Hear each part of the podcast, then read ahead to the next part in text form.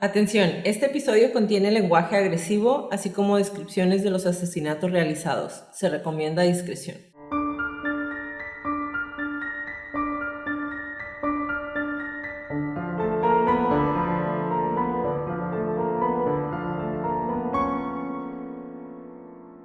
A todos, bienvenidos a Crónicas de Crimen. Yo soy su host Jacqueline López y me acompaña como de costumbre Leti Mosqueda. Hi Leti. Hi Jackie. Queremos invitarlos a nuestras redes sociales, Facebook, Instagram y YouTube como arroba Crónicas de Crimen para que nos den follow y a Patreon. Ahí en Patreon subimos toda la información y fotos de nuestras crónicas y a que nos compartan con sus conocidos. Es la única manera de que más gente pueda escuchar nuestras crónicas. Comenzamos.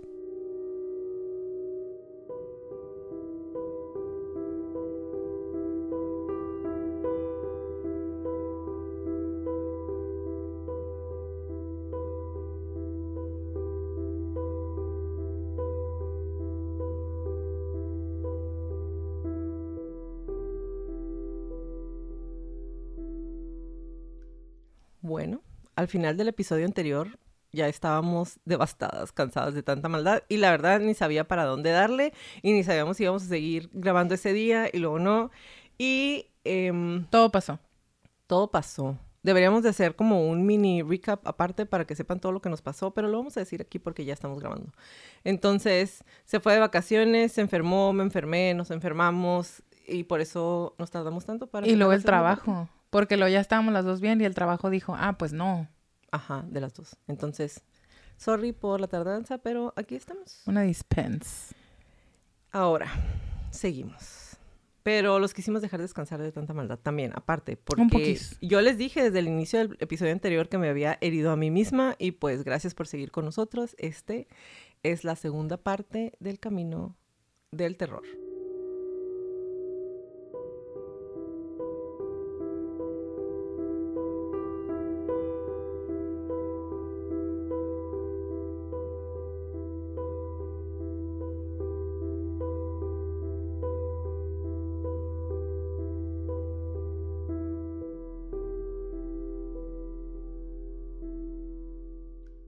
Y pues nos quedamos después de que, en palabras, este grandísimo pedazo de shit con el que fue, que dijo Este que había grandísimo sido lo más eh, fácil de asesinar el niño de 12 años que iba hacia Disney. Si no han visto el episodio anterior, necesitan ir a verlo porque por ni favor. siquiera quiero hacer un recap de los horrores que hizo este maldito junto con todos sus amiguitos.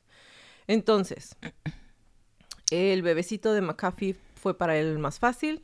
Eh, un niño de tan solo 12 años que, como les dije, iba a Disney. Un niño que no me quiero ni imaginar al hermano que fue el que le dio dinero para que fuera a Disney cuando vio que el niño no había llegado a su casa. Y Ya lo había olvidado eso. de verdad aquí fue donde dije, ¿para dónde le damos con la fe? ¿Cómo puede pasarle algo así a un niño tan chiquito? Entonces, a lo largo de su vida adulta, Bonin trabajó, como ya les había mencionado, en una serie de profesiones de baja categoría y en donde no tenía que estar como todos los días. Obviamente para él era más fácil poder hacer todo lo que hizo de esta manera, ¿no? Entonces, trabajó como barman, trabajó como conductor de taxi. Ninguno de esos trabajos duró mucho tiempo y frecuentemente estaba desempleado. Tras su liberación de su primer encarcelamiento, obtuvo un empleo más seguro como camionero en su antiguo lugar de trabajo en Montebello, en Dependable Drive Away. Ahí ganaba 5 dólares la hora, pero esto le daba obviamente la oportunidad de poder seguir viajando por todos los freeways en Estados Unidos y entonces podía seguir pues con su reino del terror. Bonin discutía frecuentemente con su jefe, quien desconocía su condición de delincuente sexual. Es decir, cuando buscó trabajo no le dijo qué era lo que estaba haciendo y entonces le daban eh, rutas más largas e innecesarias y luego él tomaba rutas mucho más largas cuando estaba trabajando. Diez días después de la liberación de la custodia de Bonin, el 14 de marzo, secuestró a un joven de Vanois de 18 años llamado Ronald Gatling. Después de agredir al joven, Bonin empezó a cortar su cara con un picayelos. Eh, Gatling fue golpeado y sodomizado, sufriendo de varias heridas profundas. Y a él le, con el picayelo, em, se lo entró en el oído, en la oreja. todavía vivo. Eh, después lo siguió golpeando y le hizo todo lo mismo que ya le había hecho a todos los jóvenes anteriores. Eh, su cuello presentaba numerosas quemaduras producidas por un cigarrillo y eh, pues también estaba amarrado de las muñecas. Y la verdad, ¿sabes qué? Aunque hice la búsqueda y hay tantísima información acerca de este hombre, no había visto fotos. Ah. ¿Tú sí las viste? Sí. Yo no me metí a ver fotografías. Y hoy que estaba, que volví a leer todo para, para traerlo fresco, eh, ¿Te topaste con las fotos? sí. Sí. Y no sabía que existían fotos de Sí. los muchachos. Es, ajá. Y es horrible. Sí. Bueno, aproximadamente a las 4 de la tarde, el mismo día, Russell Dwayne Rock, de 15 años, o sea, el mismo día, el, el 21 de marzo, fue secuestrado en una parada de autobús en Garden Grove. Ruff tenía la intención de hacer autostop o pedir raite, como ya les habíamos mencionado, hacia su trabajo en un restaurante de comida rápida antes de encontrarse con Bonin. Fue atado, golpeado y estrangulado hasta la muerte después de aproximadamente ocho horas de tenerlo secuestrado, antes de que su cuerpo fuera descartado junto al de Barker en el Bosque Nacional de Cleveland, cerca de la autopista Ortega. Ambos cuerpos sin ropa fueron encontrados el 23 de marzo y ambos presentaban evidencia de grandes golpes y marcas de ligaduras en las muñecas, tobillos y cuello. Y la policía seguía diciendo, "Mm, ¿tú piensas que esto es un asesino en serie? Nah. No, ¿verdad no creo. No? No. Entonces, hasta este punto, aunque ya eran muchos los cuerpos que presentaban los mismos signos, ellos seguían sin creer o sin querer aceptar que esto era un asesino en serie. Un viernes por la noche, en marzo, en 1980, Bonin le ofreció a William Ray, de 17 años, llevarlo a casa y cuando la pareja salía de la residencia, a los pocos minutos de aceptar el viaje, Bonin le preguntó a Pug, que era uno de sus cómplices, eh, si le gustaría tener relaciones sexuales con él. Más tarde, Pug declaró que entró en pánico y tartamudeó al escuchar esta pregunta y después de sentarse en silencio durante varios minutos intentó salir del vehículo una vez que Bonin redujo la velocidad de la camioneta en un semáforo. En respuesta, Bonin agarró a Pug por el cuello y lo arrastró hacia el asiento de pasajero. Según Pug, Bonin entró en un estado de molestia o irritabilidad antes de confiarle que disfrutaba secuestrar a jóvenes que hacían autostop o pedían raite los viernes y sábados por la noche para tener tiempo de llevar a su novia a patinar los domingos. O sea, lo hacía esos días para tener tiempo el fin de semana. seguir con su vida de falsedad. Normal, exactamente. En un tono práctico, Bonin informó a Pug, si quieres matar a alguien, debes hacer un plan y encontrar un lugar para tirar el cuerpo, incluso antes de elegir a tu víctima. Bonin explicó además que no había decidido abstenerse de agredir sexualmente y asesinar a Pug por sentimentalismo. Se había salvado porque los habían visto saliendo juntos del grup- de un grupo al que iban. Pug fue conducido a una casa que afirmó que era suya antes de correr temerosamente hasta su residencia cuando la camioneta partía. Entonces, él es una de las primeras, es, es la única persona que deja vivo después de que lo vieron salir con él. Y únicamente lo dejó vivo porque lo habían visto salir con él. Ya. El 25 de marzo de 1980, Bonin y Pug secuestraron a Harry Todd Turner, Turner, de 15 años. Él era fugitivo en Los Ángeles.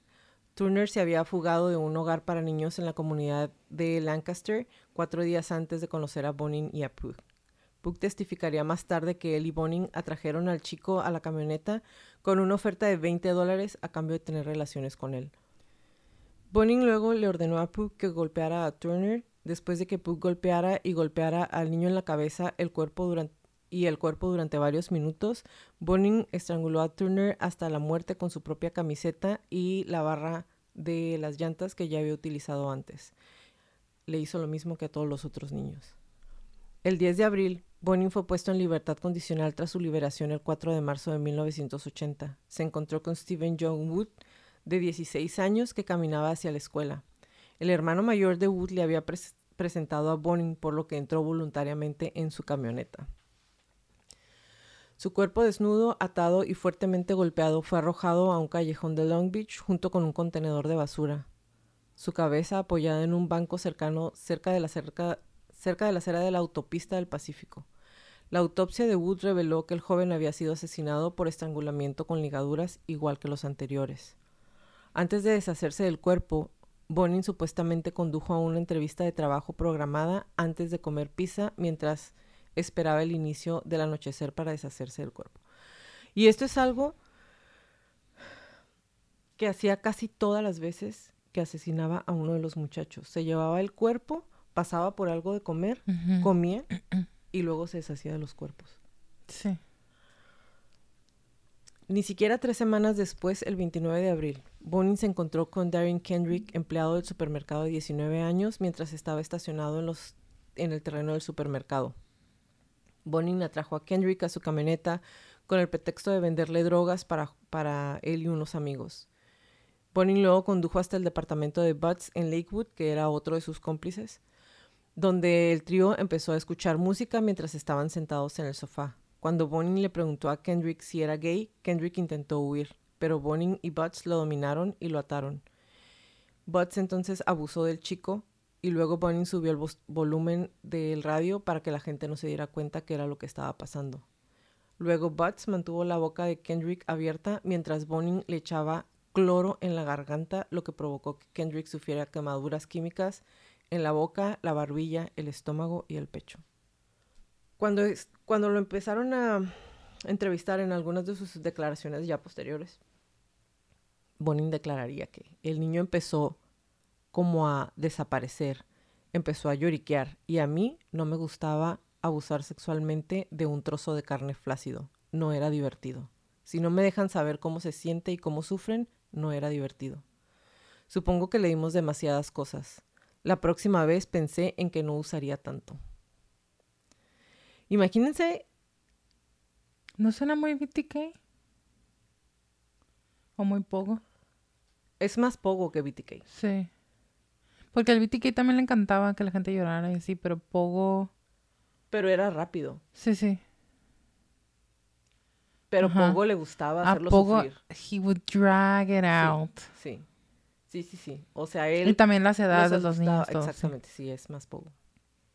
Entonces, eh, Bonin dijo que Kendrick había sido uno de los que había luchado más ferozmente contra sus atacantes, incluso mordiendo a los dos hombres. Dejó de resistirse mientras vomitaba en el suelo del apartamento después de que le dieron el cloro. El 12 después, obviamente, lo asesinan y avientan su cuerpo en una autopista en Artesia. El 12 de mayo del 80, Bonin secuestra y asesina a un conocido a quien luego afirmó que había decidido matar cuando se despertó esa mañana porque estaba cansado de tenerlo cerca. Era Lawrence Sharp, de 17 años. Ese muchacho había estado saliendo con él.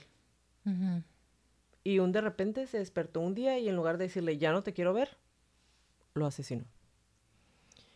Em, también obviamente lo había atado, lo sodomizó, y lo había golpeado en la cara y el cuerpo y luego lo había estrangulado con una ligadura igual que los demás niños. Una semana después del asesinato de Sharp, la tarde del 19 de mayo, Bonin le pidió a Butts que lo acompañara a un asesinato. Sin embargo, en esta ocasión, según los informes, Butts se negó a acompañarlo. Operando solo Bonin, secuestró a Sean King, un joven de 14 años de Southgate, en una parada de autobús en Downey King. King fue estrangulado hasta morir antes de que su cuerpo fuera descartado en Live Oak Canyon, en Yucaipa. Bonnie luego visitó la residencia de Butts y le dijo que había asesinado al niño eh, él solo. Estás contando todo y me doy cuenta que estoy como, ¿sabes? Viendo la nada. y trato de regresar, pero...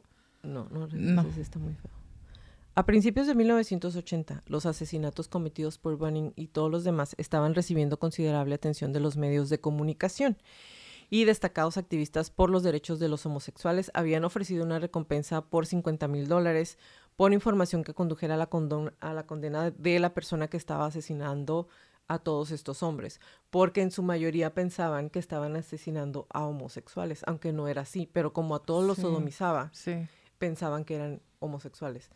Eh, ahora, Bonin siguió con, ah, con, así, con diario eh, los informes de los medios de comunicación relacionados con los crímenes y e iba recopilando recortes de periódicos que documentaban su persecución. O sea, se estaba investigando él mismo, ¿sabes?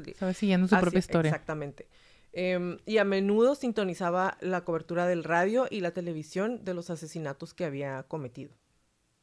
Habiendo determinado en esa etapa que estaban vinculados a algunos de los asesinatos cometidos el año anterior, los investigadores de las diversas jurisdicciones donde las víctimas habían sido secuestradas o descubiertas habían empezado a compartir información en su búsqueda colectiva del perpetrador. Seis agentes de tres jurisdicciones en las que el, el asesino de la autopista había secuestrado o depositado los cuerpos de sus víctimas formaron un grupo de trabajo dedicado a la aprehensión del sospechoso o sospechosos.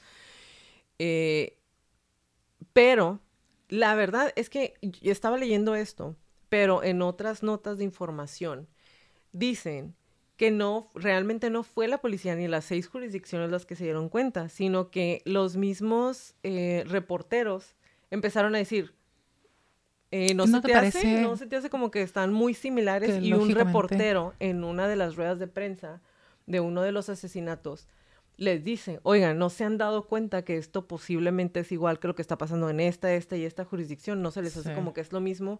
Y entonces a partir de ahí es donde dicen, Ah, ah, a lo mejor sí es como... pues qué. Sí. Entonces, en mayo de 1980, Puck había sido arrestado por robo de un automóvil y estaba en el juzgado de menores de los padrinos.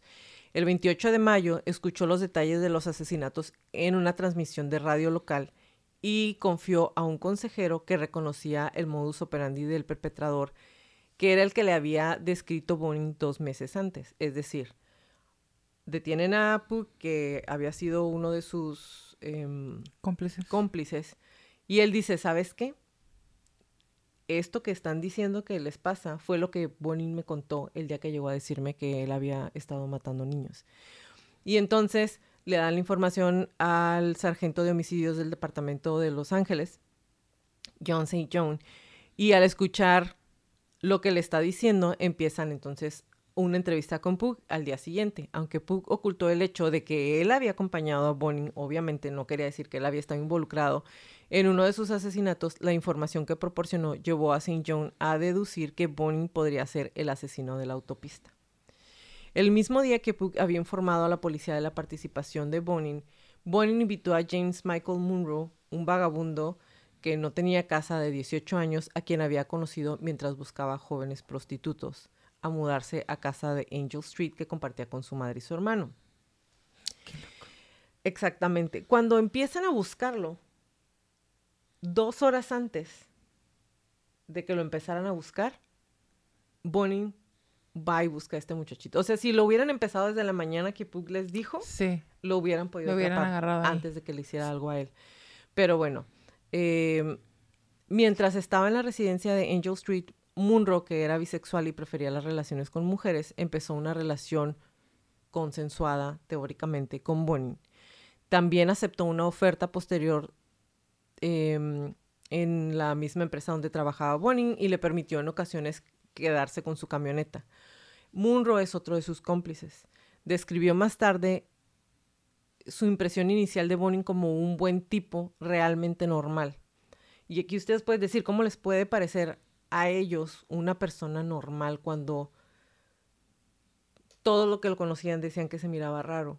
Si te pones a pensar en el tipo de personas que él tomaba como cómplices, podemos ver que es la, la mayoría de estos muchachos eran muchachos que venían de una familia disfuncional, que no tenían una casa, que no habían tenido unos padres presentes, que habían estado eh, viviendo en las calles y que obviamente no conocían pues lo que era la normalidad de una familia o de portarte bien en sociedad, ¿no? Sí. Entonces, el primero de junio, Bonin llevó a Munro a patinar con su novia antes de informar abruptamente que esa noche quería que ambos secuestraran y agredieran sexualmente a un autoestopista.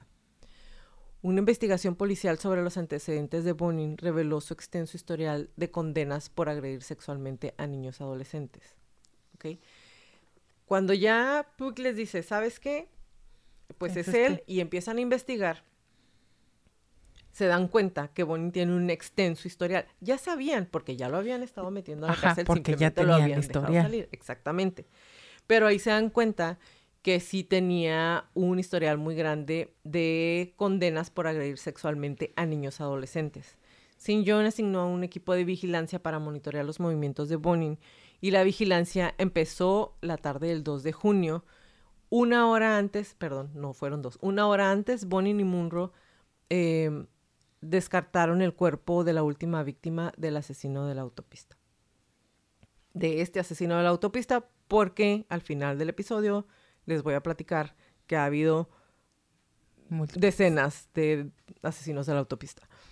Horas antes de, la de que se implementa la vigilancia, Bonin, el 2 de junio, acompañado con Munro, se encontró con Stephen J. Wells, trabajador de una imprenta de 18 años, parado en una para- eh, parado esperando el autobús en el segundo Boulevard. Bonin y Munro atrajeron al joven a subir a la camioneta y según Bonin y Munro, al enterarse de que Wells era bisexual, Bonin tuvo relaciones consensuadas con él en la camioneta. Ya em, Munro ya había dicho que él únicamente, durante las declaraciones, dijo que él únicamente manejaba la camioneta. Entonces, em, Bonin luego envió a Munro a comprar hamburguesas y cuando regresa con las hamburguesas, Bonin convence al muchacho para que se dejara atar con, un, con una cuerda de tendedero, con el incentivo de que le iba a dar otros 200 dólares. Luego llamó a Munro para que entrara a la habitación y sospechando de las intenciones, Wells, el chico, se puso frenético y empezó a querer luchar con ellos.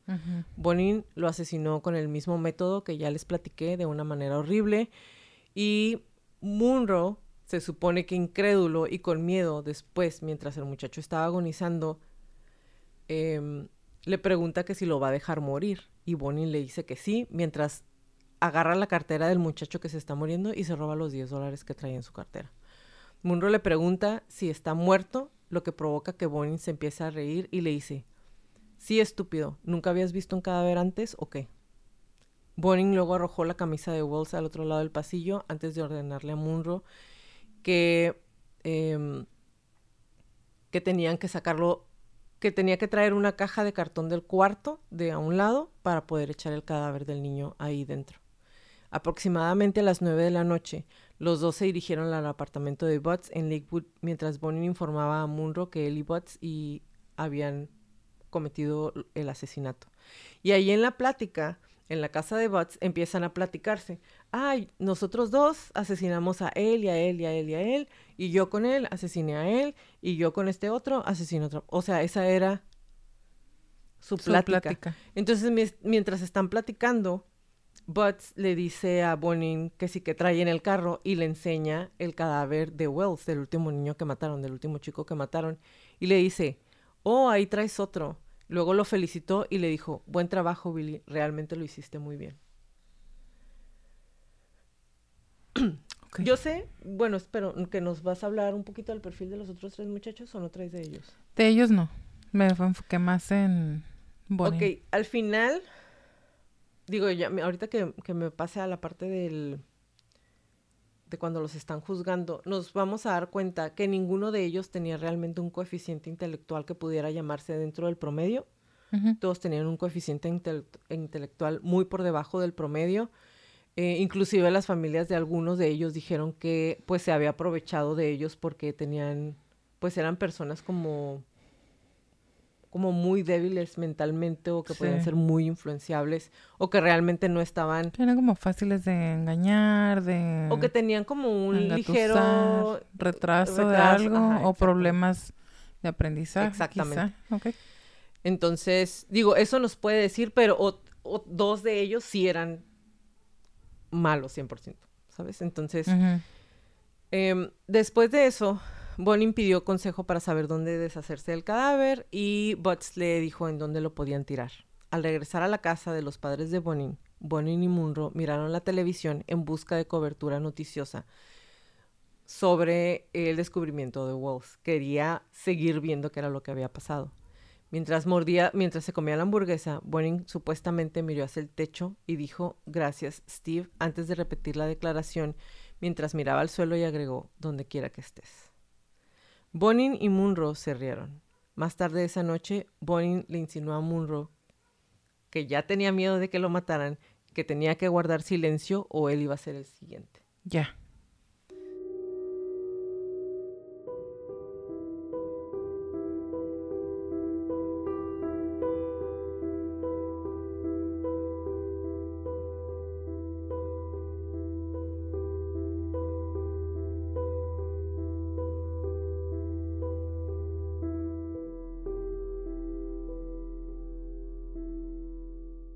Y aquí es donde regresamos al principio. El 11 de junio de 1980, Bonin agarra su camioneta, se dirige a Hollywood en donde intenta traer a algunos adolescentes, no puede, sube finalmente a uno de los muchachos eh, y es cuando lo detienen en el acto los policías. En el interior de la camioneta, que fue examinada en forma exhaustiva, encontraron la mayor cantidad de pruebas. Había manchas de sangre, herramientas de tortura como ganchos, cuchillos, eh, listones, cables, alambres y sogas que utilizó todas y cada una de ellas para inmovilizar y para sodomizar y para seguir maltratando los cuerpos de las víctimas mientras estaban vivos y ya que habían fallecido. En la guantera también se encontró un álbum lleno de recortes por fechas de la prensa acerca de los ataques del Freeway Killer.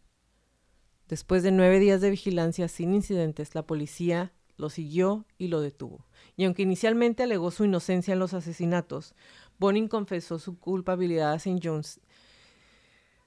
St. Jones era el detective, el detective que hizo la búsqueda y lo encuentra al final. Entonces, él está diciendo, no, yo no fui, y luego se enojaba, y luego decía que él no había sido porque me tienen detenido, hacía sus berrinches. Y luego el señor le empieza a leer la carta de la mamá de una de las víctimas. La víctima era Sean, King. Y la mamá le está diciendo que por favor que le diga dónde está el cuerpo de su hijo, que lo único que quiere es darle un, un entierro digno. Y Bonin dice, ah, está bien, voy a declarar. Y empieza a declarar. Más tarde, cuando le preguntan si realmente se había sentido mal, él dijo, no tenía ningún cargo de conciencia, pero tenía mucha hambre y quería una hamburguesa. Y me dijeron que si declaraba y les decía dónde estaban todos, me iban a comprar una hamburguesa. Y por eso hablé. Una hamburguesa con queso. Sí, una cheeseburger. Entonces, me moría por una hamburguesa y sabía que si salía con la policía me iban a conseguir una. Imagínate, o sea, no. En el transcurso de varias noches, Bonin confesó haber secuestrado, violado y asesinado a 21 hombres, jóvenes y niños, con detalles cada vez más gráficos. Se acordaba de todo, con lujo de detalles, ahí sí, muy BTK. Sí. Porque estamos de acuerdo que el Pogo no quiso decir nada. No. BTK sí. Entonces, les dijo todo lo que había hecho. Eh, no expresó ningún remordimiento por sus acciones, pero sí demostró extrema vergüenza y arrepentimiento por haber sido atrapado, porque él, cuando lo atrapan la última vez, no sé si recuerdan en el episodio anterior les comenté, que él dijo, es la última vez que, me meten a que hay un testigo. Y por eso los asesinaba a todos. Entonces, cuando lo agarran, realmente su molestia era porque lo habían atrapado y estaba muy enojado por eso. Porque no le salió su plan. Exactamente. Un investigador del condado de Orange recordó más tarde que no había ningún policía en esa habitación que no quisiera matar a Bonin cuando estaba confesando. Bonin declaró a las autoridades que su principal cómplice en los asesinatos había sido Butts, siendo Miley y Munro cómplices activos en otros asesinatos, pero Butts era el que lo acompañaba más frecuentemente. Bonin estaba físicamente vinculado a muchos de los asesinatos por manchas de sangre fluidos corporales y numerosas y distintivas fibras de alfombras verdes encontradas en siete de los cuerpos de las víctimas que según se demostró forensemente coincidían con la alfombra del carro en la que los asesinaba. Además, en los cuerpos de tres víctimas, los investigadores descubrieron muestras de cabello que se demostró coincidían exactamente con Bonin.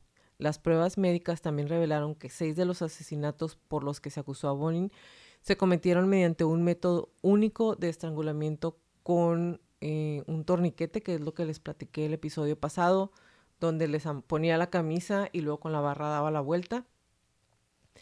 Y cuando lo están acusando el fiscal del juicio, se refiere a esto que él hacía como una firma o una marca registrada de específicamente de Bonin. Cuando ya declara todo esto y le dicen, ya te vamos a meter a la cárcel, empieza a decir, ¿saben qué? No es cierto. Todo lo que les dije, les eché mentiras. Les eché mentiras. Inicialmente es procesado formalmente por el asesinato de Grabs el 25 de julio. El 29 de julio, Bonin había sido acusado de 15 asesinatos adicionales que había confesado y sobre los cuales la fiscalía creía que tenía pruebas suficientes para obtener una condena. Además de las 16 acusaciones de asesinato, Bonin también fue acusado de 11 cargos de robo, un cargo, uno solo de sodomía y un cargo de eh, crear caos. Fue detenido sin derecho a fianza. El 8 de agosto se presentaron formalmente todos los cargos contra Bonin. Tres días después, de conformidad con el artículo 987 del Código Penal, Bonin, en esta etapa sin representación legal, fue nombrado em, tuvo un abogado nombrado por el Estado que se llamaba Earl Hanson para actuar como su representante legal. Hanson siguió siendo el abogado de Bonin hasta octubre de 1981, cuando a petición de Bonin fue reemplazado por William Charvet y Tracy Stewart. Una mujer estaba defendiendo a este hombre. Con base en la confesión de Bonin, la policía obtuvo una orden judicial, y no estoy diciendo una mujer porque una mujer sea más o menos que un hombre, no tiene nada que ver con eso, pero no entiendo cómo pudo sentir empatía por él. Con base en la confesión de Bonin, la policía obtuvo una orden judicial que autorizaba una búsqueda en la propiedad de Butts en Lakewood en la misma fecha de la lectura de cargos inicial de Bonin. Esta búsqueda del 25 de julio descubrió pruebas que vinculaban a Butts con varios de los asesinatos que Bonin ya había confesado y Butts fue llevado ante un tribunal municipal el 29 de julio acusado, acusado de acompañar a Bonin en seis asesinatos cometidos entre agosto del 79 y abril de 1980. También fue acusado de tres cargos de robo. En un comunicado de prensa relacionado con la investigación policial, el departamento del sheriff del condado de Los Ángeles declaró, se cree que Bonin y Butts son responsables del secuestro, tortura y asesinato de al menos, al menos, 21 jóvenes entre mayo de 1979 y junio de 1980, 14 de los cuales habían sido cometidos dentro de su jurisdicción. A pesar de proclamar inicialmente su inocencia, Butts pronto confesó haber acompañado a Bonin en, una, en cada una de las incursiones al asesinato en cada uno de sus cargos, es decir, aceptó que había estado en cada uno de los asesinatos por los cuales había sido tenía los cargos. Butts afirmó haber participado en los asesinatos principalmente por miedo, afirmando, era irse o convertirse en la próxima víctima. Al discutir las incursiones de asesinatos reales, Butts afirmó que una vez que lograban atraer a la víctima a la camioneta, él únicamente conducía una distancia corta antes de detener el vehículo para ayudar a Bonin a sujetar a la víctima antes de conducir sin rumbo. Mientras Bonin hacía todo lo que les hacía a las víctimas en la parte de atrás. O sea, básicamente decía que él estaba casi obligado para que Bonnie no le hiciera nada, aunque como todos sabemos, al final de cuentas pudo haber hablado con la policía o pudo haber ido antes en una de las veces que lo dejaban solo. Oportunidades tuvo. Sí.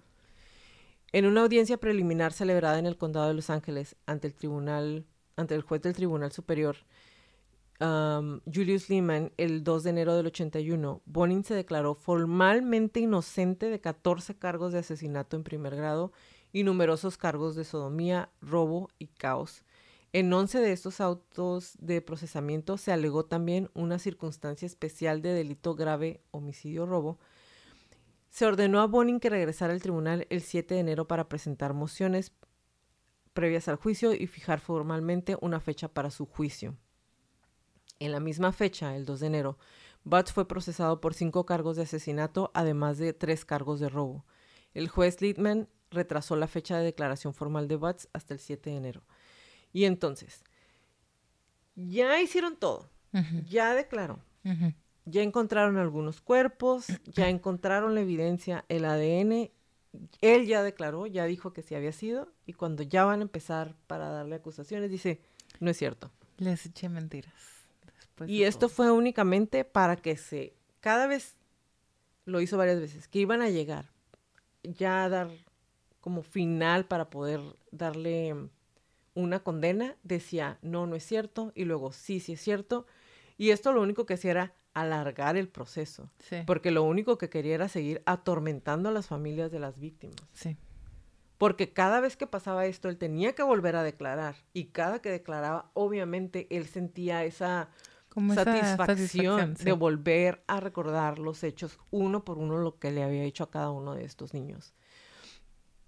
Cuatro días después, en su declaración formal ante el juez, Butts se suicidó ahorcándose con una toalla en su celda. Una investigación forense posterior reveló que Butts había intentado sin éxito quitarse la vida al menos en cuatro ocasiones antes de su arresto. Su abogado, Joe Inberg, teorizó que el estado depresivo de Butts se había visto magnificado por la inminente publicación de las transcripciones del testimonio de su cliente en la audiencia preliminar en las que Butts había descrito gráficamente la tortura que las víctimas habían soportado antes de su asesinato. O sea, su abogado dijo que se había suicidado porque no soportaba que se hubiera hecho público sus declaraciones. Ya. O sea, ¿qué esperaba? ¿Pobrecito?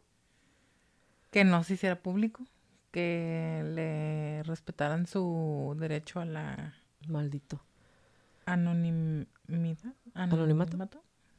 Tres meses antes del suicidio de Butts, había rechazado una oferta de declararse culpable de todos los cargos presentados en su contra a cambio de una sentencia de cadena perpetua con un mínimo de 25 años antes de la posibilidad de libertad condicional.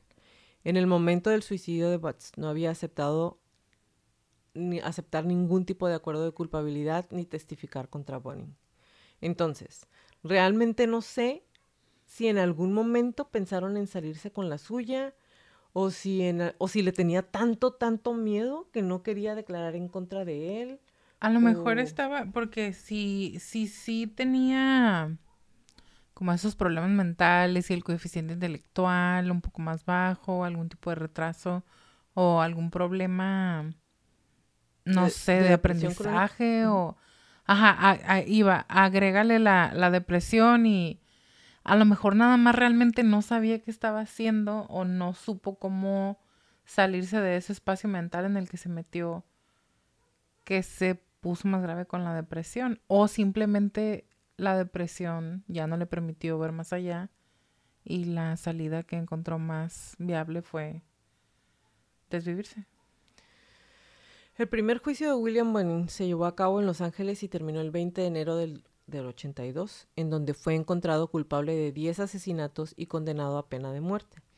La defensa de Bonin se basaba en ciertas inconsistencias por parte de la acusación, la poca fiabilidad de los principales testigos y los posibles trastornos mentales de su defendido, que además mostraba un historial de abusos desde la infancia, que sí es cierto. Como lo vimos en la, primer, en la primera parte, le fue mal. Y horrible. No, horrible. O sea, le fue horrible de niño. Pero el hecho de que le hayan pasado tantas cosas, aunque nos hace entender de dónde viene, no justifica nada de lo que hizo. Entonces, em, a pesar de todo esto, no fue considerado por el jurado, sobre todo por la brutal naturaleza de los crímenes y las evidentes habilidades de manipulación con las que utilizó también a las personas eh, a sus cómplices, las cuales lo dibujaban más como a un astuto psicópata y no como a un enfermo mental. A pesar de que hubo una apelación el 12 de marzo de ese mismo año, o sea, del 82, se volvió a corroborar la pena capital para el acusado y fue enviado al corredor de la muerte en la cárcel de San Quentin, en donde estaría solo hasta el 83. Fue acusado de cuatro asesinatos más en el condado de Orange y tuvo que ser trasladado. El 2 de agosto de ese mismo año volvió a sumar otras cuatro sentencias de muerte. Tras las rejas, Bonin se dedicó a escribir, pintar y dibujar. Sure. Se hizo amigo de otros asesinos en serie famosos como. Lawrence Whitaker. Ese maldito no lo hemos hecho, pero es el tool, ¿No es el Toolbox Killer? ajá, que era- eran dos los asesinatos de la caja de herramientas y digo, utilicen su imaginación para saber por qué les decían así. Y, y se dio un par de entrevistas en donde no manifestó ningún tipo de arrepentimiento, intentó apelar en varias ocasiones, pero todo el mundo sabía que no, no iban a, a proceder esas apelaciones. Durante su estancia en el corredor de la muerte, California cambió el modo de ejecución de la cámara de gas. Esto les voy a, les voy a decir ahorita. Pero mientras estaba ahí y se dedicó a escribir, pintar y dibujar, hizo lo mismo que Pogo. Y ponían a la venta sus dibujos. Y escribió memoria, escribió un libro, no sé si lo puse ahí, ni siquiera quiero darle. Escribió un libro que se llamaba, eh, no me acuerdo si es Crónicas de un corredor, de un corredor de la muerte, algo así como algo del corredor de la muerte, porque él estaba en el corredor de la muerte. Eh, Memorias de un acusado en el Memorias corredor de la muerte. Y se hizo amigo de, de estos otros fulanos, lo dejaban que dibujara, vendían sus dibujos, le pagaban por sus dibujos. y en mi cabeza, neta, eso, Es muy perturbante también eso. ¿sabes? O sea, déjenlo dibujar, pero yo lo dejaría dibujar y luego rompería cada cosa que hace. Porque se Pero hace- acuérdate que tienen derechos y todo. Sí, güey, o sea, me queda claro, porque, eh, digo, se sigue perpetrando y, y ahí están las personas que juntan los dibujos de Pogo, que juntan... Eso no es normal, gente. O sea, yo sé que pueden decir, ay, tampoco es normal que tú lo estés leyendo, pero Sí, yo, lo, justo te iba a decir. pero yo lo leo porque, para traerles esto, para darles como esa, como esa explicación, como esa banderas rojas de lo que pueden ir viendo, no porque realmente quiera coleccionar cosas de la maldad de esta gente. No tiene absolutamente nada que ver, al contrario. Pero se me figura que es como un premio dejarlos que vendan lo que escriben Pues es lo mismo y como que tengan fans. O sea, es como... toda la gente que se fue a parar afuera de, de, de la cárcel cuando ejecutaron a, ¿cómo se llama? Al más famoso y... Sí, a Bundy. Y las pancartas y no sé qué. O sea, es exactamente lo mismo. Es esta fascinación o esta admiración o esta que se junta con el morbo de la maldad del ser humano, las cosas que pueden hacer. O gente que genuinamente podría llegar a admirar a una persona como esta porque, es, porque está viviendo su sueño. Vayamos a terapia. Vayamos a terapia todos. Otra vez, durante su estancia en el corredor de la muerte, California cambió el modo de ejecución de la cámara de gas a la inyección letal. O sea, no lo mataron en la cámara de gas al maldito. La defensa de Bonin interpeló para que al menos pudiera escoger en qué forma sería ejecutado, pero no fueron escuchados. William Bonin sería el primer recluso de la historia de California en morir por medio de la inyección letal. El 23 de febrero de 1996, Bonin fue conducido hacia la cámara de ejecución. En la sala no estaba ni su madre, ni sus hermanos, ni nadie. Solo los familiares de sus víctimas y David McVicker, uno de los pocos sobrevivientes de su loca carrera como el asesino de la autopista. Bonin estuvo tranquilo durante todo el procedimiento y se fue un pedazo de shit al infierno a las 12.13 de la mañana a la edad de 49 años, mientras en las afueras de la prisión centenares de personas se agolpaban felices de que se hubiera muerto, mientras que otras mostraban pancartas en contra de la pena de muerte y la inyección letal. Nadie reclamó los restos de Bonin, por lo que fue cremado y sus cenizas fueron lanzadas al Océano Pacífico. ¿Para qué? Para deshacerse de ellas. Güey, a la mamá de la... ¿Cómo se Ah. llama? ¿Cómo se llama? El... Munchausen by proxy. La Didi esta- Blanchard, Didi la- Blanchard. el papá las echó por el baño. Este maldito infeliz gusano hubieran hecho lo mismo. Pero es que, es que allí fue un familiar. Aquí, ¿quién las iba a echar? No, no pueden hacer eso. ¿Por qué no? Pues, ¿quién?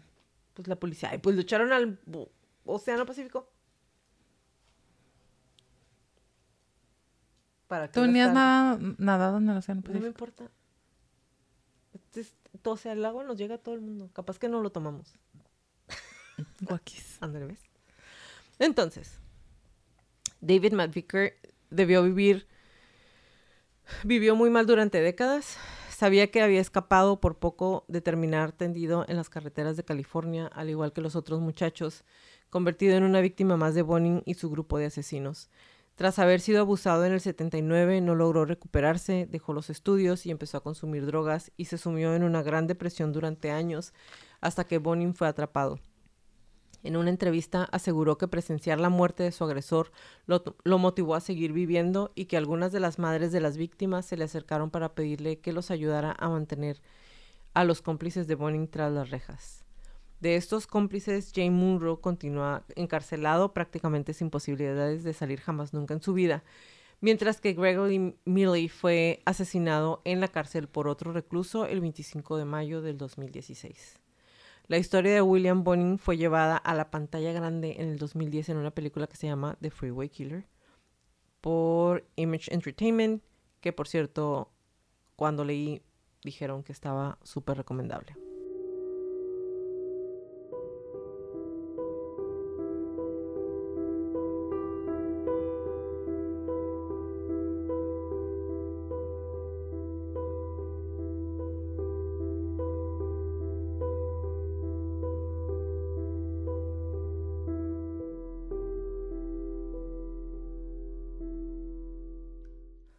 Esta tortura pudo haber sido muchísimo más larga, pero ya no quería seguir con esto.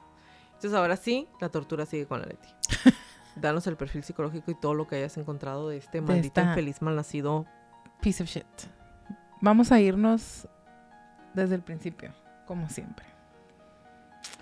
Para hacer como un recap y después ya nos vamos a ir de lleno a los múltiples trastornos que tenía esta persona. Es el segundo hijo de tres en total. Sus padres alcohólicos, ausentes y negligentes. Los dejaban en la calle prácticamente, sin ropa prácticamente. Los vecinos les daban a veces ropa y de comer.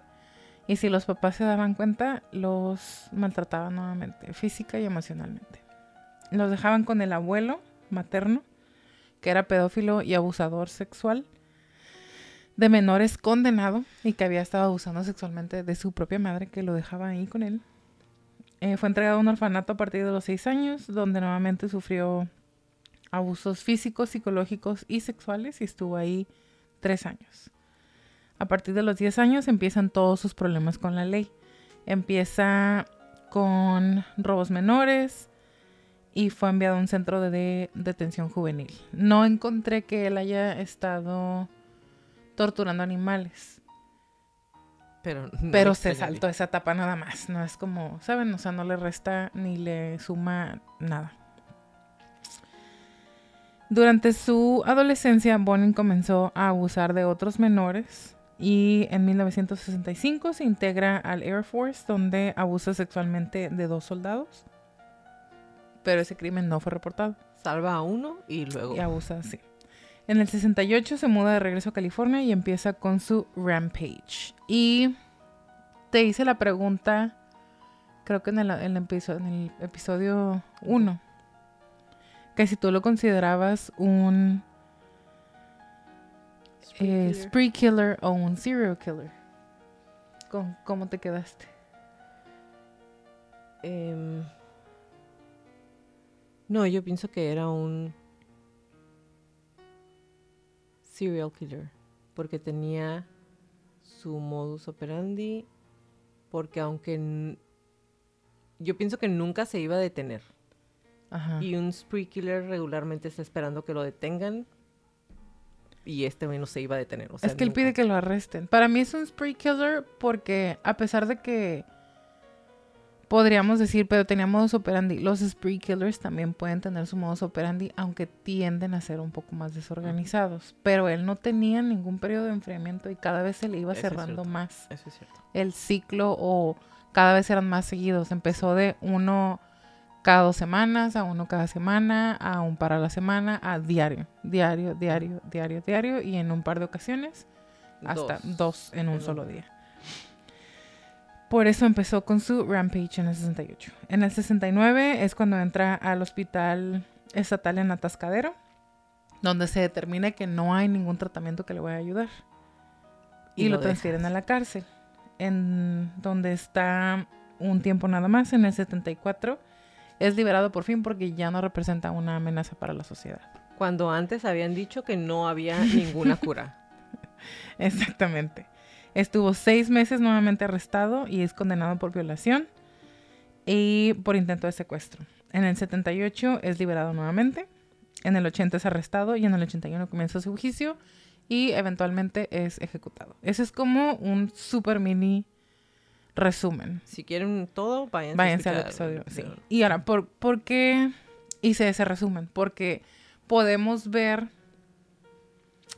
que desde muy pequeño él empezó a eh, demostrar que iba a tener muchos problemas, no nada más emocionales, mentales, sino de comportamiento. Desde muy pequeño y nunca se detuvieron. No es como que en algún momento Realmente hubo- se rehabilitó. Ajá, claridad, lucidez, paz, tranquilidad, pero en su casa, desde muy pequeño, no tuvo amor, no tuvo confort, no tuvo un espacio seguro, no tuvo una niñez. Por eso se seguía regresando con la mamá, porque realmente era lo único seguro que conocía. Porque no, no seguro, sino lo único Familiar. familiar, ajá, al, era, ya sabía lo que iba a pasar, no había incertidumbre. Entonces, ¿cuál era su modus operandi? Está recogiendo personas que estaban pidiendo raite o haciendo auto-stop o pidiendo un aventón, dependiendo cómo se llame en su respectivo país.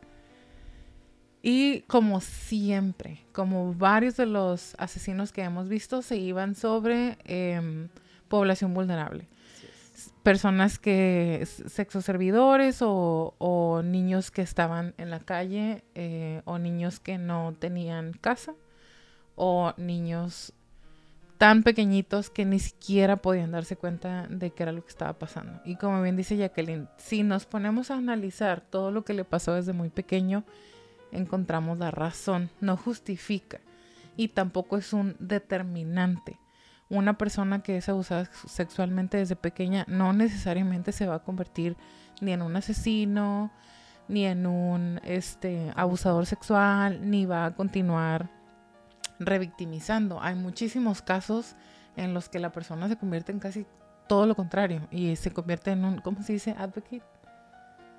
En un voz, vocero. vocero ajá, de la salud mental o de la, de la educación sexual o de lo importante que es que los padres atiendan a sus hijos, que les enseñen, que los eduquen, que los protejan, que los cuiden, etc. Entonces, él tenía un modo superandi muy marcado, que era lo de los, las personas que estaban viendo raite, o los niños, o los eh, sexos servidores, o homeless, o personas que, no- que estaban en situación de De- calle. Tortura, violación muy violenta y y digo esto porque me, me puse a pensar, ¿hay alguna violación que no sea violenta o es que a él se le puede dar esta característica porque está, iba más allá de cualquier otro tipo? Es que la verdad, yo pienso que solamente lo puedo comparar con Fish y con Con Fish, y con el Garabito. con Garavito. Yo más bien lo podría comparar con, Y con, las historias del terror, sí de ellos, pero también las que se escuchan con las muertas de Juárez, acá en México. O con el tipo de tortura que, que se ve con grupos terroristas. Sí, es que, Es muy intenso. güey, al muchacho Al que le entierra el picayelo en, en el oído. o sea, Sí. Ahora, algo muy importante que Jacqueline nos dijo, a él le gustaba escuchar que las personas estuvieran sufriendo y que tuvieran dolor. Le gustaba escuchar. Y si no tenía eso, entonces se aburría. Y que se defendieran. Sí, que pelearan. Que eso lo, lo vimos también en el episodio de ah, Larry Hall, cuando les estaba platicando de las personas que sobrevivieron eh, los abusos o las personas que han sobrevivido trata de blancas. Y creo que sí les conté esa historia, el de la niña, que estaban con un grupo. Y si no, se las voy a comentar. Y si está repetido, pues ni modo, ya no me acuerdo. Muchas de las personas que, que tienen este tipo de preferencia sexual, que es el de la violencia sexual, para poder tener una excitación o poder llegar a un orgasmo, necesitan eso. O sea, el, que la persona, que la víctima esté peleando, que se esté defendiendo, que estén gritando. No, otra vez, no me acuerdo si ya se los conté y sí, sí, una disculpa. Es, en mi búsqueda de víctimas o sobrevivientes de abuso sexual o de trata de blancas, me, me, topé con un podcast de una chica que su mamá la vende a un grupo de trata de blancas en Europa. Es, me recordó mucho la película de Taken. Y ella dice, haz de cuenta. o sea, era exactamente ese grupo. Te vendían y si, si eran muy jovencitas valían más dinero, si eran vírgenes valían muchísimo más dinero y si no, pues igual también valían dinero dependiendo de qué atributos o qué tan asustadas estaban. Ella tenía ocho años. Oh, no, cuando su no mamá la contado vende. esto. No creo que no.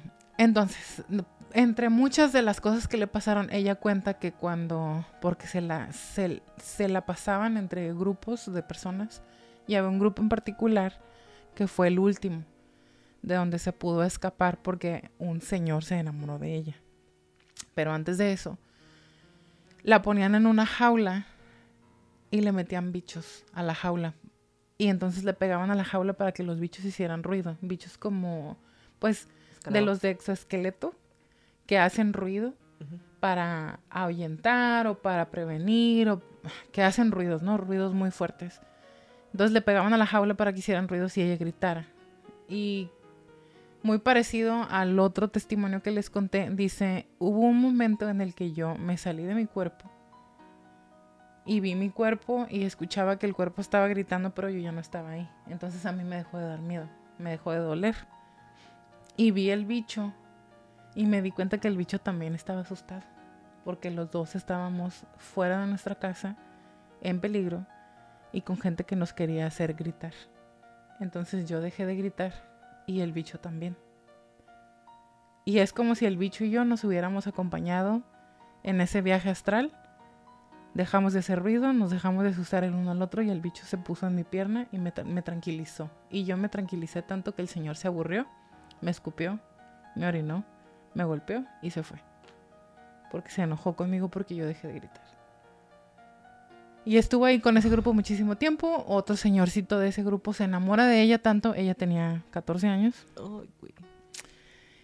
que la compra y luego la deja que se vaya porque se enamoró mucho de ella y ya no quería verla ahí. O sea, todo mal. Pero ella se pudo escapar, empezó a cooperar con el gobierno de Estados Unidos, se la trajeron para Estados Unidos con un Witness Protection Program, Protección Eh, de pro- testigos. protección de testigos, un programa de protección de, de texti- de testigos, de testigos. Y, y la razón es porque políticos de muchos países muy importantes Pues claro. estaban en esos grupos y ella dio sus nombres, algunos, no todos, y le pregunta al entrevistado, ella no da su nombre, y toda esta entrevista la hicieron en una cámara de GESEL, Ujú. donde él no la puede ver a ella. Y le dice él, ¿y por qué no has dado esos nombres? Y ella le dice, se ríe, porque no quiero que me maten. Porque es gente que ni siquiera te imaginarías que estaba en esos grupos. Bueno, todo esto para decirles un poco más de toda esa maldad que hay allá afuera y para comentarles, ¿no? Que a mí se me hace muy, muy intenso e interesante lo del el turismo de la violencia sexual. Aunque esto no es eso, sino cómo está tan latente ese deseo de lastimar a las personas y cómo se conecta con el deseo sexual o con la excitación. Es un fenómeno interesante de estudiar. No digo que sea padre. Y que él, que Bonin lo tuviera a este nivel tan, tan desarrollado porque así creció, porque así lo enseñaron, me parece muy lógico. Y nuevamente un fenómeno interesante del ser humano. Ahora, estuve buscando qué tipo de asesino era, cuál era su perfil, cuáles eran sus diagnósticos. Todo. Él tenía un coeficiente intelectual de 121, que es Por encima. por de- encima de la media o del average o, del, o podría considerarse pues con capacidades intelectuales un poco más avanzadas que la mayoría de la población. No quiere decir que sea inteligente, nada más tenía más capacidades intelectuales, porque si lo piensan muy bien, cometió varios errores o hizo varias cosas que podrías decir, pues qué pendejo como coleccionar todos sus recortes, que al, al mismo tiempo es muy común en los asesinos en serie, o en lo- sobre todo en los en serie, en los spree, no tanto, pero en los asesinos en masa es, también es muy común y traerlos en el carro consigo.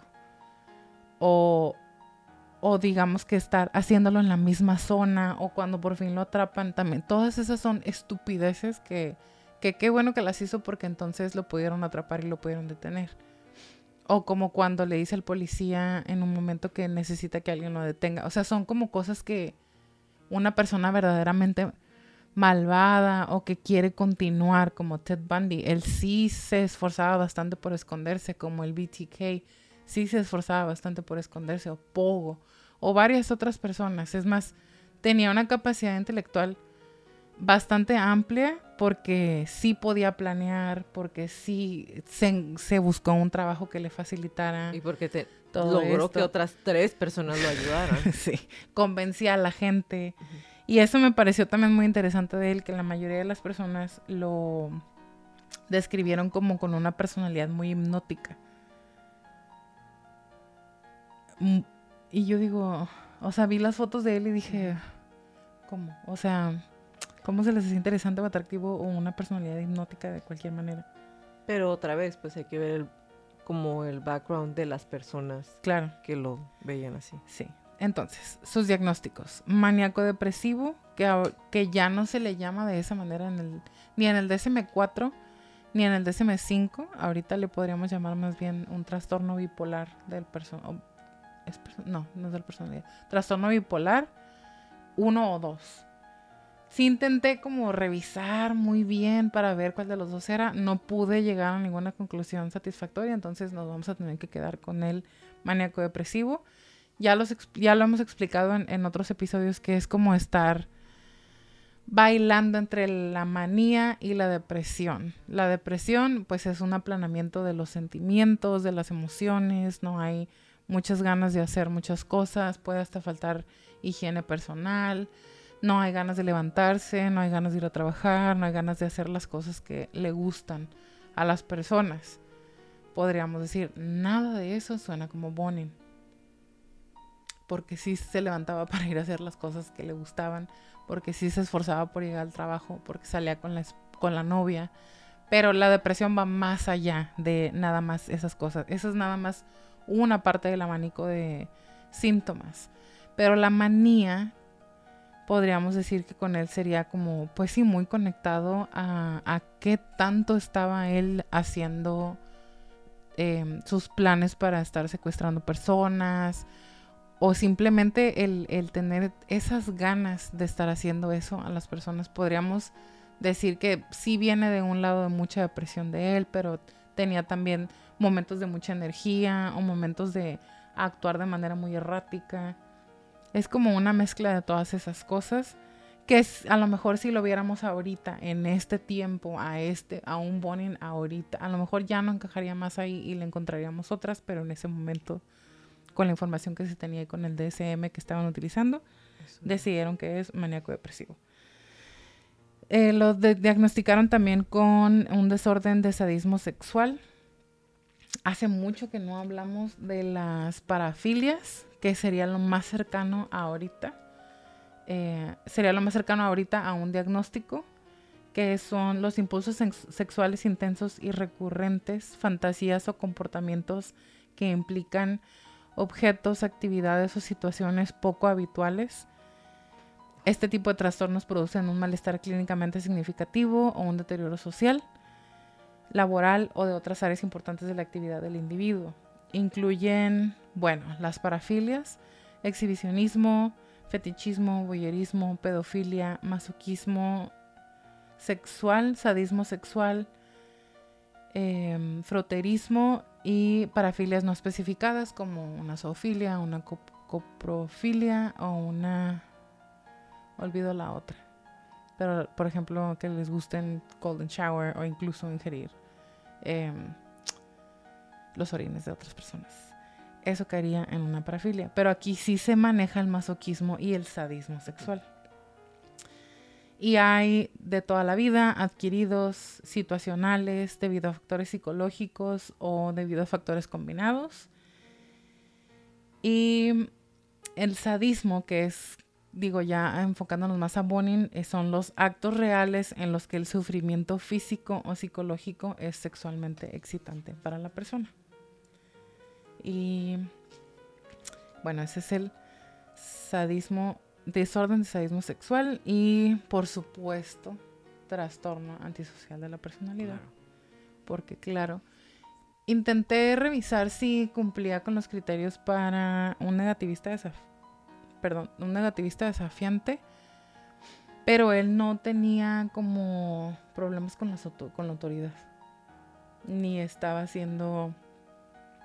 ¿Saben? Tampoco estaba buscando peleas Tampoco estaba Este, agrediendo a, a otras personas, digo, sí sexualmente, pero no físicamente. Entonces, como que podríamos decir rasgos o que en algún momento se vio como que sí iba para un negativista desafiante, pero no más bien.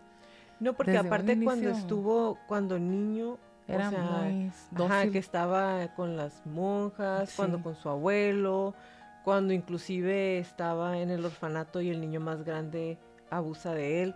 En ningún momento hubo rasgos de negativista desafiante. No, no, no, Ahora, eso es como su perfil psicológico. Me, me, puse a buscar también como que por la pregunta que le hacía a Jacqueline de si es un asesino en serie o un asesino en juerga o spree killer o un... Esa no te la pregunté, pero... O es nada más un violador en serie. Pues si fuera nada más un violador en serie, no necesariamente, no necesariamente estaría asesinando, exactamente. Entonces, el... hay diferentes tipos de asesinato y para él se determinaría que es hedonista o hedonistic. A lo mejor no lo estoy traduciendo bien, ¿sí? sí. Hay los, son los hedonistic que está relacionado con el lust, eh, lujuria. Hay de confort, por ejemplo, los de confort, los asesinos que matan por confort son las personas que están buscando dinero. Nada más. Como voy a robar algo y se me complica todo y mato a alguien. Y hay muchas más mujeres en este tipo de asesinos. De thrill seekers o las personas que buscan la adrenalina. Y me acordé los chavitos que hicimos el año pasado. El, año pasado, en Navidad. Sí. Que son los que están buscando las emociones fuertes. Y a ellos más bien les. Les hace, ¿cómo se dice? Como excited. Les emociona el proceso. Les los hace que se sientan vivos y sí pueden llegar a asesinar a alguien porque les emociona todo el proceso. y en cuanto muere la persona, pues ya se acabó. Sí, era que era lo que la, chamaca hacía la vez pasada, salía a buscar emociones. Exactamente. Y los de lujuria o los que están más basados en la gratificación sexual del asesinato, normalmente son las personas que terminan descuartizando a las víctimas o la necrofilia. Y me acuerdo mucho de Kemper. Por primera vez me acuerdo el nombre de Kemper en la primera porque para él sí era sexualmente gratificante. Sí, claro. El asesinato y la necrofilia. Y él, y él lo dijo. Entonces, para, para mí con Bonin es un poquito de thrill y de lust, que son los hedonistic. Porque sí le emocionaba todo. Planear y convencerlos y subirlos al carro y la tortura y le causaba una excitación sexual todo el proceso de tortura, pero en cuanto se termina, en cuanto los asesinaba, él ya no continuaba con las actividades, nada más era como, bueno, ¿cómo me deshago de este problema que tengo ahorita? Ellos dos son la, la peligrosidad de los thrill seekers o los de las emociones y los de la lujuria es que se, se les vuelve adicta, a- es adictivo para ellos esta sensación. Como una persona que busca adrenalina. Sí, o como una persona que consume sustancias. Y el problema es, entre más lo haces, más fuerte tiene que estar la siguiente dosis Para poder que te cause la misma y, y te dura mucho menos tiempo el efecto, entonces buscas otra dosis más rápido, más fuerte. Entonces, para mí fue como explicación perfecta de por qué Ajá. para él cada vez fue más seguido, más seguido y más violento y cómo en, en ese, por eso dio ese salto de, sí, no voy a dejar testigos, pero ya no era suficiente Sí. nada más el acto de la Ajá, y por eso fue escalando tanto el nivel de... Digo, fue horrible desde un inicio, pero también por eso escaló tanto lo que le hacía a los cuerpos de los niños. Y lo hacía mientras estaban vivos, la mayoría. O sea, finalmente el, el ahorcarlos era lo que terminaba ya con la vida de los niños, pero primero les hacía muchas cosas. Exactamente. Y muchas cosas que ni siquiera dije. Que ni siquiera, sí, y que no, No hay necesidad. No hay necesidad, no hay necesidad. Ahora, le comentaba a Jacqueline en el, en el episodio pasado, pero ustedes no supieron, creo. O sí, sí les dije lo de la psiquiatra que estuvo con él en la cárcel. A ti sí, pero a ellos también. Sí No. les dije. Hay una psiquiatra que estuvo con él, con él y con varios, pero Bonin fue su favorito, porque Bonin tenía muchas ganas de platicar todo. Se llama Vonda Pelto. Es y escribió un libro que se llama Without Redemption, que se llama sin, Sin salvación. sin, no salvación, sino... Redemption es como cuando se hace un borrón y cuenta nueva. Sigue, yo ahorita te digo qué es. Sí, se llama Without Redemption. Lo empecé a leer, le decía a Jacqueline. eh, creo que sí, no, ¿Te nada más a Jacqueline. Me herí a mí misma mucho. Y creo que hasta les leí un pedacito, ¿se acuerdan? Cuando estábamos aquí la vez pasada. El Brandon, no, borré cassette. Eh, no, obviamente no alcancé a leerlo para el primer episodio y desde ese día para acá siento que soy otra persona o igual cuatro personas diferentes, no juntas, sino que ya pasé cuatro personalidades diferentes de ese momento para acá. Entonces no lo he terminado de leer, pero si lo pueden buscar y se quieren lastimar a ustedes mismos, así como Jacqueline y yo nos hemos lastimado con este episodio, lo pueden buscar Without Redemption de Bonda Pelto. Nada más dice sin redención. Redención, pero. ¿qué es? Es como, les digo, como tipo borrón y cuenta nueva, o como si todo, como si todo quedara saldado, como que no, ya no debes nada, tipo. Algo así es Redemption. Entonces, ella es quien le hace eh, una evaluación psicológica con psicométricos y con entrevista y de sentarse con él y a ver, cuéntame todo lo que te pasó para sacar bien el, los diagnósticos, pero más que nada para sacar como, ¿cómo se dice? Eh, profiles, para sacar Perfiles. to- ajá, todo el perfil basándonos en todo lo que te pasó, absolutamente todas las experiencias que tuviste y cómo llegaste hasta aquí. Entonces en el eje 1 ella le pone el sadismo sexual, en el eje 2 le pone el pers- personalidad de no puedo pensar, borderline, eh, trastorno límite de la personalidad con rasgos de antisocial. Y me gustó más ese que nada más el de rasgos, nada más el antisocial con un maníaco depresivo. ¿Sabes que sí te Me iba a preguntar más si no tenía como límite de la límite de la personalidad. Sí, me, me gustó más, se me hace como que más? Cercano? más cercano a. Ahora, el diagnóstico de trastorno de personalidad está directamente ligado a las ofensas y los crímenes del sujeto. Ella así lo describe. El historial del sujeto de agresión sexual hacia jóvenes puede ser observada o explicada como un acting out de sus propios conflictos de dependencia, enojo, propia identidad y sexualidad. Acting out sería como berrinches, más o menos. Es la mejor traducción que puedo encontrar en mi mente ahorita. Aparenta buen afrontamiento al encontrarse condenado a morir, debido a tanto su experiencia de carcelamiento como su inteligencia. Eh, perdón, debido a su inteligencia eh, y su experiencia de encarcelamiento se espera que él podría continuar adaptándose de manera estable a seguir encarcelado en caso de que no fuera a ser ejecutado. Pero entonces tiene un buen enfrentamiento a la realidad, es decir, está aceptando muy bien que va a ser ejecutado y si no fuera a ser ejecutado, él podría continuar muy bien y siendo un buen, eh, ¿cómo se dice? Reo. Pero se hizo súper amigo de una de las personas peores en el mundo, junto igual que él. Si lo piensas muy bien en estricto sentido, que él haya podido tener una interacción sexual, iba a decir, no, interacción social con otra persona y que haya podido entablar una amistad, cosa que no, pudo hacer afuera, a pesar de que podríamos decir, y que hay de sus eh, amigos amantes. Amigos amantes o sus cómplices. Todos eran un móvil para su fin. No había, o sea, no había una verdadera amistad porque los amenazaba. Entonces, si pudo hacer una amistad, no es totalmente eh, ¿Antisocial? Antisocial. No, por eso nada más tiene rasgos. Lo que él tiene es límite de la personalidad. Sí. sí, le voy más a ese. Muy eh, y hasta ahí me quedé con, lo de Bonda, eh, Bonda, Pelto. Podrían ustedes pensar, ah, nomás, eso es casi 50 páginas. Porque ella te describe con mucho más detalle que Jacqueline nos describió todas las cosas que le pasan y ya te has de acordar de lo que yo les platiqué.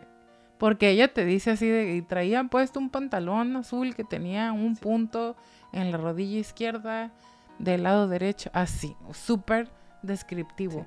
Pero así es como se hace un perfil psicológico, súper descriptivo y sin dejar ningún solo detalle porque todo influye, todo importa, todo aporta o resta para poder hacer un, un perfil.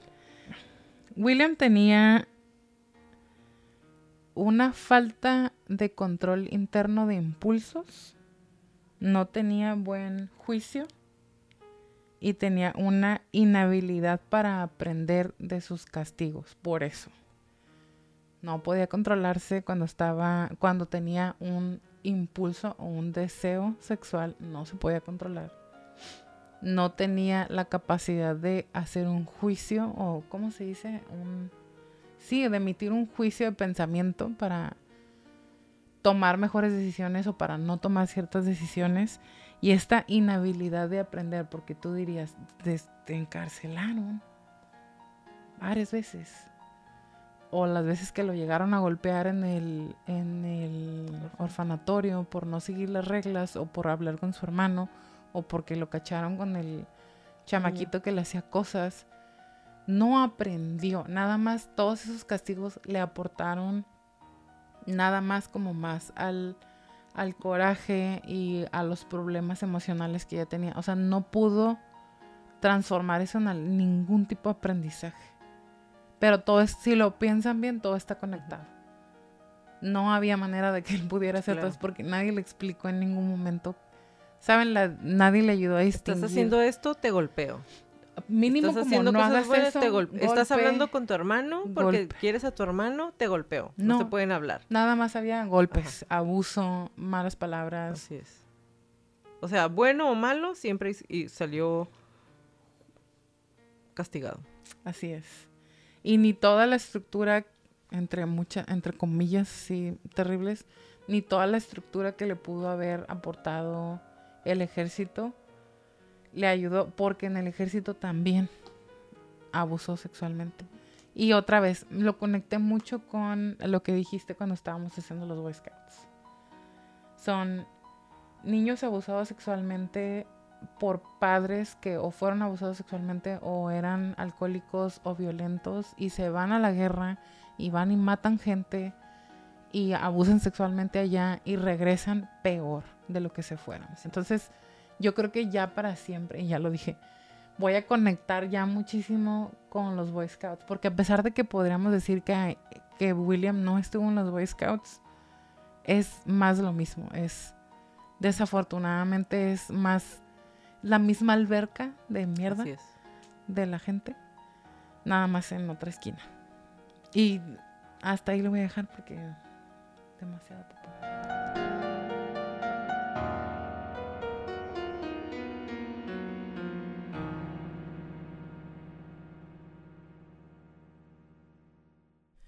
Ellos piensan que con mi muerte van a tener cierre, pero no es el caso. Se van a enterar ahora que muera. Esas fueron las últimas palabras de William Bonin. Gracias por acompañarnos en un episodio más de Crónicas de Crimen. Los esperamos en nuestro próximo capítulo. Si les gustan nuestras crónicas, por favor, re- regálenos un review en iTunes y o en Spotify. Suscríbanse a nuestro canal de YouTube, regálenos muchos likes y si quieren también, váyanse a nuestro Patreon. Ahí ponemos todos los bloopers, el material extra, eh, las películas que Leti está recomendando para cada uno de los casos, para que entiendan un poco más cada uno de los casos. Ya vamos a agregar libros. Vamos a agregar libros. No de nosotras, recomendados. Este, y si tienen alguna crónica que quieren que aparezca en la lista de nuestras próximas temporadas, mándenos un correo a, Info arroba crónicasdecrimen.mx. como le repetimos en cada crónica, crean los instintos siempre. Si algo no se siente bien, si algo me dice que salga corriendo, vete. Es mejor pa- para ser paranoico y estar a salvo a quedarte y poner en peligro tu vida. Ahora sí, bye Leti. Bye Jackie, bye crónicos. Toda la redacción y búsqueda de esta crónica fue hecha por mí, todo el perfil clínico fue realizado por Leti Mosqueda y toda la música es por Kevin MacLeod.